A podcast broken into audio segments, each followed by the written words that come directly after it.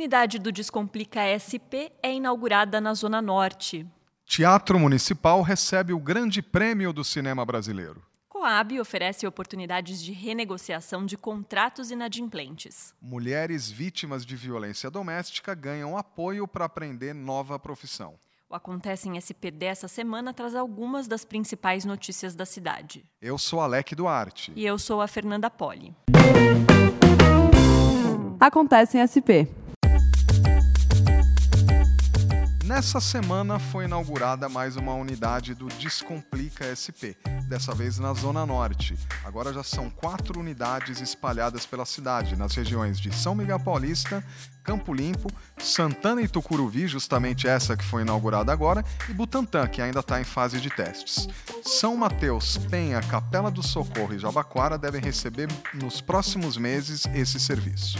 O Descomplica SP é inspirado no programa Poupa Tempo e oferece mais de 270 serviços, como a recolocação no mercado de trabalho, o pedido de seguro-desemprego, a solicitação de bilhete único para idoso e pessoa com deficiência e emissão de carteira de trabalho, por exemplo.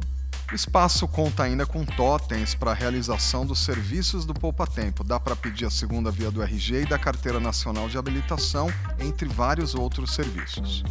Uma outra inovação do Descomplica, citada até pelo secretário Daniel Annenberg no nosso último episódio, o secretário de Inovação e Tecnologia, é que o atendimento é feito lado a lado, ou seja, não há barreira física entre o servidor e o cidadão.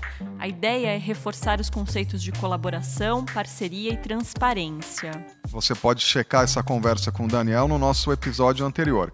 Um outro assunto dessa semana foi a realização aqui na cidade da principal premiação do cinema brasileiro, o 18º Grande Prêmio do Cinema Brasileiro, que aconteceu no Teatro Municipal pela primeira vez em 18 anos, depois de uma longa sequência de eventos realizados no Rio de Janeiro.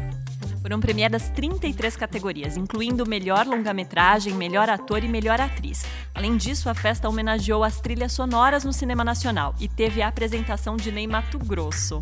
Para a Prefeitura de São Paulo, a cultura é fundamental para o desenvolvimento do cidadão. Além disso, investir em cultura é estratégico para gerar emprego e renda e estimular o desenvolvimento da economia criativa. E agora uma boa notícia da Coab, a Companhia Metropolitana de Habitação. Quem mora em unidades habitacionais do município e está devendo parcela de suas unidades tem a possibilidade de renegociar suas dívidas e colocar as contas em dia. Mensalmente estão sendo realizadas reuniões que promovem acordos com os mutuários. É, esses encontros acontecem em parceria com o Centro Judiciário de Solução de Conflitos e Cidadania. Durante esses encontros são apresentadas ofertas para o cidadão e aí ele escolhe a que melhor se enquadra no seu orçamento. Se a negociação avançar, um juiz imediatamente já homologa o acordo. Essa ação já levou o serviço para mais de 7 mil famílias e só no mês de julho os acordos firmados é, geraram a expectativa de retorno de um milhão de reais para os cofres públicos.